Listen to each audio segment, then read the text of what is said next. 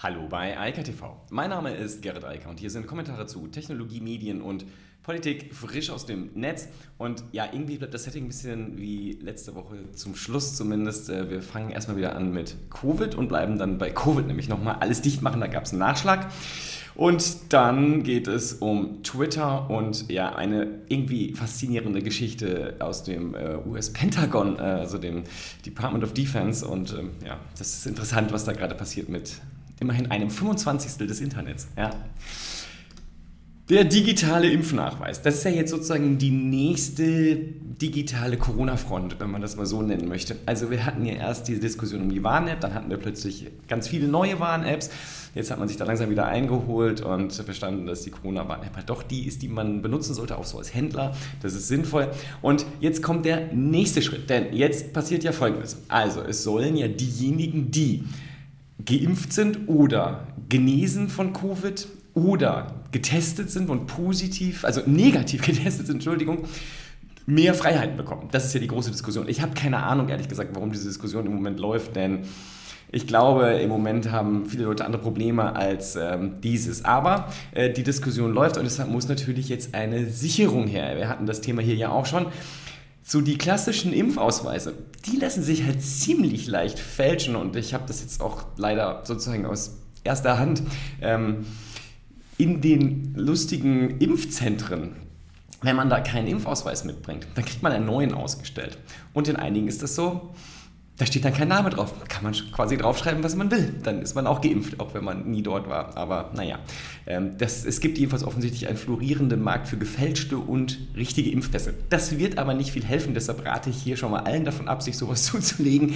Denn es kommt ein digitaler Impfnachweis oder Impfpass. Eigentlich kein Impfpass, denn da geht es jetzt wirklich nur um die Covid-Impfung.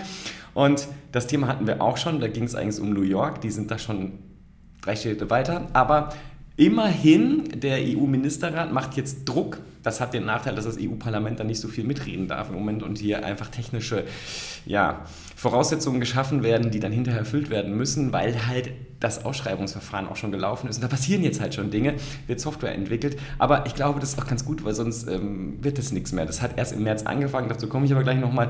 Jedenfalls Jetzt ist erstmal die Situation, dass relativ weitgehend der technische, ähm, die technischen Voraussetzungen abgesteckt sind und wie das dann zu laufen hat. Denn was man und was die EU vor allem will, ist eine Interoperabilität in Europa. Und das macht ja auch total Sinn. Die meisten Menschen reisen halt irgendwo in Europa in den Urlaub. Klar, es gibt auch noch die Reisen in andere Länder, das ist dann alles ein bisschen komplizierter, aber die meisten bleiben innerhalb der EU und dann wäre es ja schön, wenn so ein Grenzer einfach nachvollziehen könnte, aha, der ist getestet oder der ist schon geimpft oder hatte Covid und ist genesen und ist sozusagen auch ähm, resistent oder zumindest resistenter also können wir dort andere äh, Maßgaben und äh, dann können wir dann folgen, wie auch immer die in den einzelnen Ländern aussehen, denn das wird vermutlich äh, in den einzelnen Ländern geregelt sein. Wie dem auch sei, es kommt halt jetzt einer. Der soll QR-Code basiert sein, es soll eine Smartphone-Lösung geben und das ist jetzt klar, es wird in Deutschland die Corona-Warn-App sein. Also innerhalb der Corona-Warn-App wird man dann, wenn man nochmal geimpft ist oder genesen oder äh, positiv, äh, nein, negativ getestet, Herr Jemini, ist ja so ein positives Ereignis, wenn man negativ getestet ist, dann wird es da eingetragen, dann hat man einen QR-Code, den kann man dann vorzeigen und ähm, ja, dann hoffentlich weniger Probleme an der Grenze haben.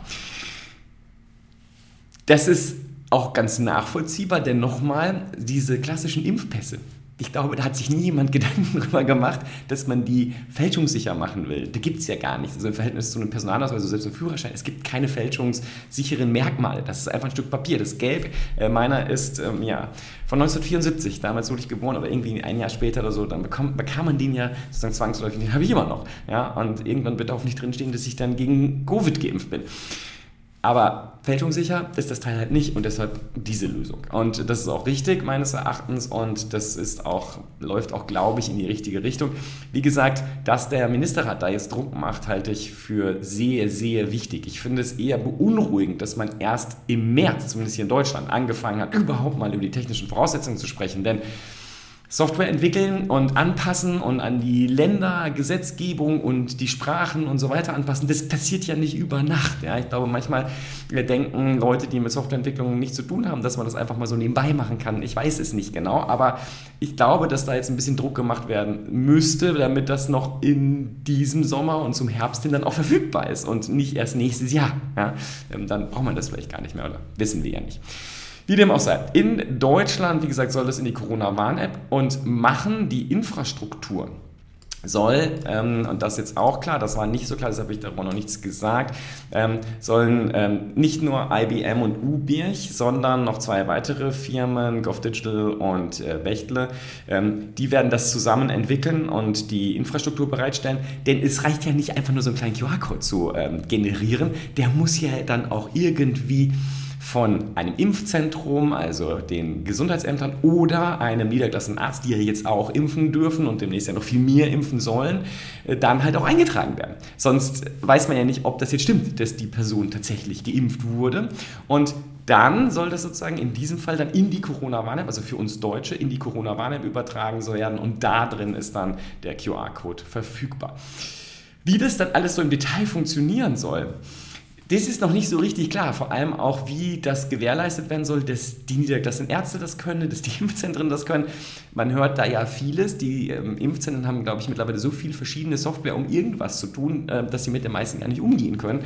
Ähm, deshalb war es ja auch sehr intelligent, dann noch eine andere App zu kaufen, zum Beispiel für die Kontaktverfolgung, damit die Gesundheitsämter noch mehr Software haben. Denn mehr Software ist ja besonders hilfreich, weil man irgendwann mal damit umgehen lernen möchte und das Ganze in kurzer Zeit. Wie dem auch sei, es wird jetzt jedenfalls umgesetzt. Die Ausschreibung, dass das ganze Thema ist durch. Der Zuschlag ist auch jetzt klar. Ähm, bei Heise kann man auch nochmal nachlesen zu den, also kann man sich die Ausschreibungsunterlagen anschauen. Das hat Heise weitgehend erklärt, was da eigentlich angefordert wird, wurde. Und das ist zum Teil ein bisschen spannend, sagen wir mal so. Also zum Beispiel soll dann so ein QR-Code auch beim Arzt einfach am Bildschirm abfotografiert werden soll, können, damit man den dann auf dem eigenen Smartphone hat weiß nicht, ob das hilfreich ist. Ich glaube, die Lösung über die Corona-Warn-App ist schon relativ intelligent. Interessant ist, dass IBM hier mit an Bord ist, denn das Thema hatten wir ja schon äh, vor ein paar Tagen, also eher gesagt Anfang März. Ähm, also damals vor einem Monat, als man in Deutschland gesagt hat, wir müssen jetzt mal irgendwie ein paar Leute suchen, die das dann für uns programmieren, hat New York ja schon sein System vorgestellt, also die Stadt New York in dem Fall die haben schon so einen ähm, Impfpass und der basiert auf der Technologie von IBM. Ähm, das Ding heißt Digital Health Platform und das ist eine alte Technologie von IBM, die wiederum auf der Blockchain basiert.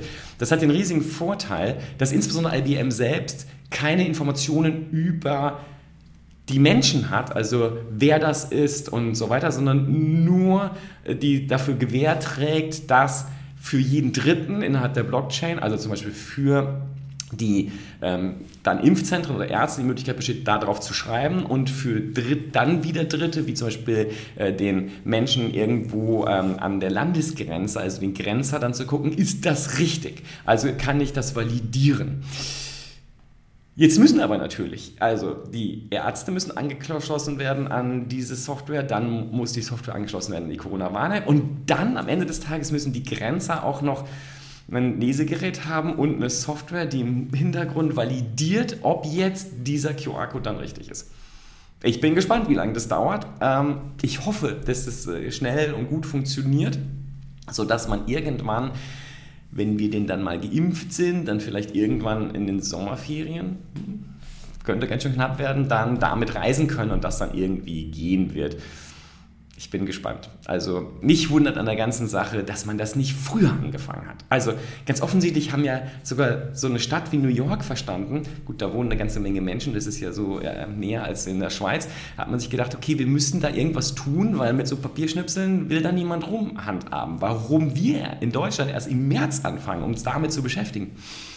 Das weiß niemand, denn es war ja lange klar, dass eine Impfung stattfinden wird. Dass es bei uns ein bisschen langsamer war, geschenkt ist halt so, aber dass sie ja auch hier schon seit Januar läuft, auch nichts Neues. Also hätte man ja eigentlich schon im letzten Jahr mal sich umschauen können, sagen können, wer kann denn das hier eigentlich realisieren? Also wer kann dafür sorgen, dass am Ende des Tages die Arztpraxis hier in Münster und das Impfzentrum hier in Münster eine Software hat, um dann die Impfung halt eben nicht nur in diesen komischen gelben Impfausweis von 1974 reinzustempeln. Also wird ja nichts mal gestellt, wird was reingeklebt und dann schreibt da jemand kurz das drunter. Ich glaube, es gibt eine Unterschrift, das war's. Aber für welchen Grenze sollen die funktionieren? Ja, also soll dann, soll, also wir haben 27 Länder immer noch in der EU, soll dann jeder Grenzer diese 27 Dinger kennen und wissen, was da, ähm, wie das auszusehen hat? Ich glaube, das wird nichts. Und ähm, deshalb ist das schon richtig. Deshalb hätte man eigentlich früher damit anfangen sollen, meines Erachtens. Das ist jetzt alles sehr, sehr spät auf den letzten Drücker, ähm, obwohl man ja genau wusste, dass diese Problematik vor der Tür steht, obwohl man genau wusste, dass Impfpässe schon jetzt gefälscht in den Umlauf gebracht werden. Also das war alles sichtbar und ähm, deshalb einmal mehr, es dauert immer sehr lange, bis dann da Entscheidungen getroffen werden. Ja, alles dicht machen. Müssen wir nochmal drüber sprechen. Ich wollte es eigentlich äh, mit äh, der letzten Freitags äh, IKTV-Sendung dann ad acta legen, aber der Jan Josef Liefers hat nochmal ein Interview gegeben, dem WDR. Umfangreich und ja, leider ähm, nicht verstanden, was er da gemacht hat. Und auch ganz offensichtlich. Und es ist halt einfach traurig, sich, äh, ich habe es nur gelesen, das Interview ist so transkribiert, man kann sich das auch anschauen. Ähm, er beantwortet die Fragen halt nicht. Also dieses Medienbashing, was er halt gemacht hat und was eine Katastrophe ist und wo gefragt wird, ob er das wirklich so sieht, dass auch der WDR, also das ist ja auch der, der, Inter, äh, der interviewt hat hier, der Journalist, fragt natürlich auch, wir sind ja eigentlich hier Kollegen beim WDR. Glauben Sie wirklich, dass wir hier einen schlechten Job gemacht haben in den letzten zwölf Monaten und nicht kritisch über das Regierungsverhalten ähm, äh, recherchiert und berichtet hätten? Und äh, dieser Frage weicht er dann in dem ganzen Interview halt aus. Und da kann er auch nichts zu sagen, weil das ist natürlich nicht so. Denn nicht nur der WDR und der ganze öffentlich-rechtliche Rundfunk, sondern auch alle anderen Medien, ja, also auch egal welcher Couleur, haben ja umfangreich über die Pandemie, über die Langsamkeit des Regierungshandelns in den verschiedenen Ländern, über die Fehler, die gemacht wurden. Also ich will jetzt gar nicht mit Sachen wie diesen Maskendebakel da anfangen oder aber auch Sachen wie Bestellungen von Corona-Impfstoff. All das wurde mehr als gut beleuchtet. Man musste schon wirklich alles ausschalten. Also das Internet, das Fernsehen, äh, Zeitungen, äh, Radio, damit man nicht mitbekam, äh, dass dort darüber sehr kritisch berichtet wurde in allen Medien. Nochmal auch von allen Seiten. Es war ganz egal, ob das jetzt eher konservative oder eher progressivere Blätter oder Radiosender oder Fernsehsender oder privater Rundfunk oder halt öffentlich-rechtlicher Rundfunk waren schwer, schwer, das äh, nicht mitzubekommen. Und äh, dass er die Frage nicht beantwortet, ist auch ganz klar, weil er kann sie nicht beantworten. Ja, es ist halt einfach falsch, was er da erzählt hat. Und da kann er sich auch nicht in die Satire flüchten und sagen, das ist ja nicht ernst gemeint. Nee, nee, das war ja Sarkasmus. Also er hat das genau so gemeint. Er hat nämlich genau das gesagt. Der hat gesagt, die haben sich ja so gut darum gekümmert. Ja? Ähm, genau, aber halt sarkastisch und das ist halt, das sollte er auch wissen. Äh, weil immerhin, also Schauspieler ist er ja. Er ist kein Wissenschaftler und äh, kein Virologe und offensichtlich auch nicht besonders medienbewandert. Aber das hätte er wissen können. Und ähm, ja, mit der Kritik wieder leben müssen. Ein Drittel der Leute, die da so Videos gemacht haben, sind ja mittlerweile sozusagen zurückgesprungen, haben ihre Videos auch zurückziehen lassen und haben offensichtlich auch nicht verstanden, was sie da anrichten. Aber der Liefers tritt hier nochmal nach und sagt weiterhin, ja, das ist ja alles richtig. Und dass das irgendwas mit 80.000 Covid-Toten oder mittlerweile 5.000 Menschen, die auf den Covid-Stationen aktuell liegen und dort äh, für massive äh, Probleme sorgen, weil sie halt gar nicht mehr richtig behandelt werden können, ähm, das scheint ihm egal zu sein. Und da steht auch die Konnektierung dieser beiden äh, Maßnahmen, also seiner Aktion und dieser Situation überhaupt nicht. Denn wer gegen die Corona-Maßnahmen ist, der will ja noch mehr Leute auf den Intensivstationen. Anders kann man ihn da ja auch gar nicht verstehen. Das ist purer Zynismus und einfach nur mega traurig. Zu der ganzen medialen Einordnung gibt es einen sehr schönen Artikel im Redaktionsnetzwerk Deutschland. RND. Ähm, die haben nochmal, ist ein Kommentar, aber nochmal sehr ausführlich erklärt, was eigentlich das Problem mit dieser ganzen Alles dichtmachen Aktion ist. Denn gerade das Medienbashing ist eine Katastrophe nicht nur, weil es schlicht und ergreifend erstunken und erlogen ist, Ja, also wer behauptet, es wurde nicht und nicht kritisch über Covid berichtet, der hat halt keine Medien gelesen und nichts konsumiert. Da kann man dann aber nichts für. Das ist nicht das Problem der Medien, sondern derjenigen, die sich vielleicht irgendwo auf Telegram informieren oder in WhatsApp-Gruppen. Das ist dann halt kein Medium, also schon, aber kein Journalismus. Da kriegt man halt vielleicht die Informationen dann nicht mit, die man hätte mitbekommen können in den letzten über zwölf Monaten. Wir reden ja über einen sehr langen Zeitraum mittlerweile. Wie gesagt, kaum, kaum zu verhindern, das nicht mitzunehmen. Das Problem ist halt, gerade dieses Medienbashing von den Liefers, weil das ja auch der einzig wirklich Bekannte von denen ist. Die anderen sind ja BCD-Promis. Ähm, die meisten kenne ich nicht mal vom Namen her. Ich bin jetzt nicht so der Fernsehgucker, also seit vielen Jahren nicht mehr. Keine Ahnung, wer das ist. Ja? Aber der Liefers kennt man halt. Und ähm, ausgerechnet er betreibt ja auch noch dieses Medienbashing und sagt ja nicht nur, die Regierung macht was falsch, sondern er sagt ja, die Medien, die Medien berichten nicht und machen hier einen Riesen auf, eine, eine Welle und sorgen dafür, dass äh, das nicht runterkommt, das Thema. Aber wie soll es auch? Da sterben jeden Tag Menschen wegen Covid. Nicht nur an, sondern wegen. Und das ist eine Katastrophe. Natürlich muss man darüber berichten. Natürlich muss man erklären, was da passiert. Natürlich muss man auch kritisch das Regierungshandeln ähm, da beurteilen. Also, was auch jeder macht. Ja? Also nicht nur die klassischen Medien, sondern auch in den sozialen Medien. Es ist auch egal, wo man hinschaut. Ich meine, dass ich hier in einem Tech-Kanal die ganze Zeit über Covid rede, hat ja was damit zu tun, dass das halt zusammenhängt an vielen Stellen, wie zum Beispiel so einer Corona-Warn-App. Da kann man halt nicht weggucken und deshalb haben auch alle Medien, egal womit die sich beschäftigen, immer und immer und immer wieder über Covid berichtet und auch über das langsame völlig unverständliche und ähm, komische Verhalten der Regierungen. Das sind ja vor allem die Länderregierungen, muss man ja auch immer noch mal sagen. Es wird immer nach Berlin geguckt, aber da kann man dann höchstens in den Berliner Senat gucken, denn äh, der Bundestag hat mit der ganzen Sache nicht so viel zu tun. Das ist halt Länderkompetenz, also man muss halt in sein Bundesland gucken. Also ich hier nach Düsseldorf und nicht nach Berlin. Und wenn ich hier nach Düsseldorf gucke, dann frage ich mich schon, was da eigentlich los ist bei dem Herrn Laschet und äh, warum man glaubt, dass ich ihn wählen sollen würde im September. Das ist ja auch ein ähm, Treppenwitz. Nun gut. Sehr lesenswert für die, die sich mit der medialen Situation nochmal beschäftigen möchten und dass das halt eine völlig verfehlte Medienkritik ist. Das ist auch nichts. Und das sagt der Liefers ja auch in dem Interview nochmal. Ihm ging es um die Aufmerksamkeit. Er wollte Aufmerksamkeit. Ja, für sich, für sonst nichts. Denn für das Thema ist leider sehr, sehr viel Aufmerksamkeit und viele, viele, viele andere Themen, die wirklich auch wichtig wären, die finden in der medialen Öffentlichkeit ja gar nicht mehr statt, weil wir zu einem großen Teil nur noch über Covid reden, weil das halt so einen massiven Einfluss auf das Leben von uns allen hat. Und ich habe es ja gestern schon gesagt, also Freitag schon gesagt, kein Mensch will diese Einschränkung. Niemand. Niemand. Also vielleicht irgendwelche Verrückten, aber 99% der Deutschen wollen die Einschränkungen nicht. Aber sie haben verstanden, zumindest die riesengroße Mehrheit, dass es im Moment anders gar nicht geht. Ja, und dass es viel schlauer wäre, wenn wir längst eine Zero-Covid-Strategie gefahren hätten, statt dieses bekloppte Auf- und Zumachen, was ja wirklich nicht funktioniert, erwiesenermaßen. Naja. Und dann kommt noch so ein Ding. Also, wenn man sich ja über Medien echauffiert und sagt, die seien, würden keine ordentliche Berichterstattung machen und würden das nicht transparent genug machen und würden irgendwas verheimlichen und all solchen Verschwörungsschwachsinn, dann muss man sich ja mal ein bisschen umgucken. Also hier in Europa kann man nach Polen schauen, die haben keine öffentlichen, also keine freien Medien mehr, die sind staatlich gelenkte Medien. In Ungarn ist das auch sehr ähnlich. Man kann aber auch nach, ne, ähm, äh, nach Indien schauen zum Beispiel und dann nach, zu Twitter.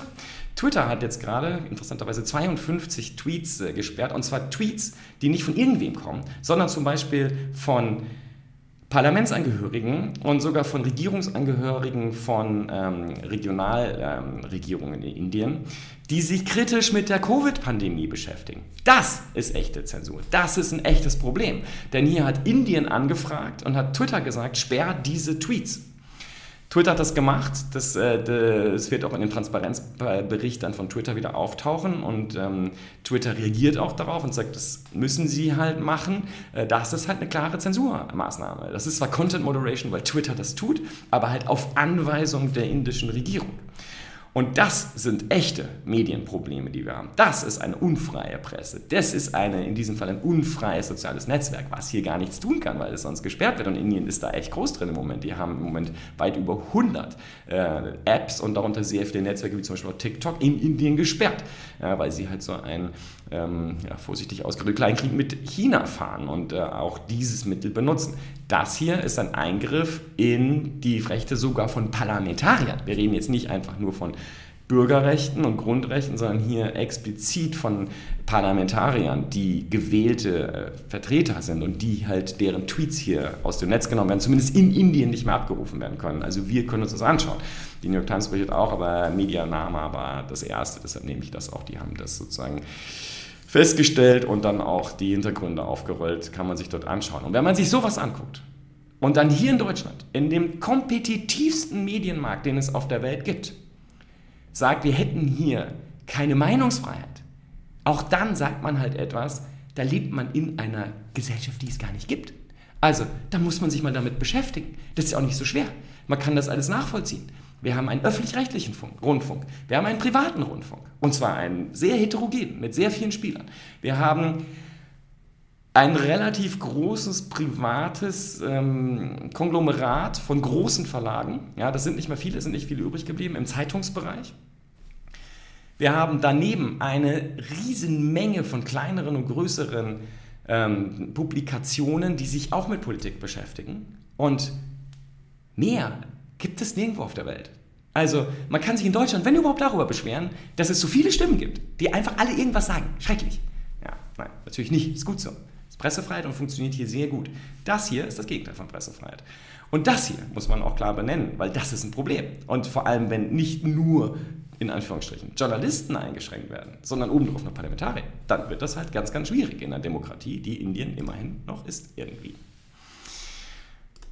So, und zu guter Letzt äh, das Pentagon. Man muss ja eine Sache immer sagen, wenn man über das Internet spricht, also über das Leitmedium unserer Zeit mit der höchsten Reichweite, der höchsten, der höchsten Aufmerksamkeit weltweit mittlerweile. Es ist eine Erfindung ähm, aus dem Pentagon. Das ist äh, immer noch interessant. Die Grundlagen, äh, ARPANET etc. Ähm, hatten was mit dem Kalten Krieg zu tun und wie man ähm, so Atombunker und ähnliches und vor allem Raketensilos aneinander schließen kann, auch im Fall eines Raketenangriffs. Deshalb ist das Internet so enorm resilient.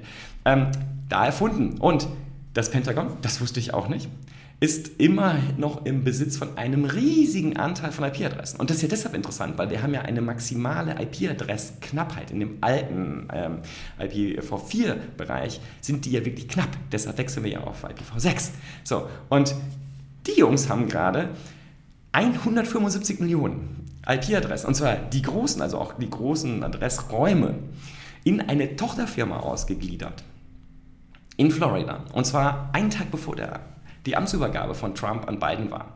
Und das Netz fragt sich seither, was ist denn eigentlich passiert? Das war aber bisher so, es gab dazu keine richtigen Nachrichten und das fehlten auch so ein bisschen die Hintergründe. Jetzt hat sich immerhin das Pentagon mal dazu geäußert. Und nochmal, 175 Millionen IP-Adressen wurden vom Pentagon an ein privates, neu gegründetes Unternehmen äh, rübergeschoben mit Sitz in Florida. Und ja, das ist nicht nur massiv, und das Pentagon hat jetzt gesagt, ja, sie wollen sicherstellen, dass diese ganzen Adressen, die sie nicht benutzen, nicht missbraucht werden. Das ist zumindest mal der Hintergrund. Das hat das Pentagon jetzt mal dazu also Stellungnahme abgegeben. Verstehen tut das immer noch niemand, aber es ist jetzt zumindest schon mal ein bisschen Licht ins Dunkel gekommen, warum das da passiert, warum äh, das aber so passiert und warum das Pentagon das nicht intern macht und so weiter, das weiß immer noch niemand. Ähm, bisher wurden auch diese IP-Adressen nicht weiter verkauft. Ähm, vielleicht sollen die irgendwann veräußert werden, weil, wie gesagt, es besteht eine hohe Knappheit. Offenbar hat das Pentagon selbst keinen Bedarf an diesen Räumen. Wir werden sehen. Ähm, jedenfalls eine sehr spannende Entwicklung. So, äh, nochmal, ein 25. Das ist schon richtig groß. Das ist nicht eine kleine Nummer von äh, so einer IP-Adresse und also einem großen IP-Adressräumen. Wir werden sehen, wie das weitergeht. Ich werde bestimmt nochmal drüber reden und äh, ja, wir sehen uns morgen wieder. In diesem Sinne, bis dann. Ciao, ciao. Das war Eika TV frisch aus dem Netz. Unter eika.tv findet sich der Livestream auf YouTube. Via eika.media können weiterführende Links abgerufen werden. Und auf eika.digital gibt es eine Vielzahl von Kontaktmöglichkeiten.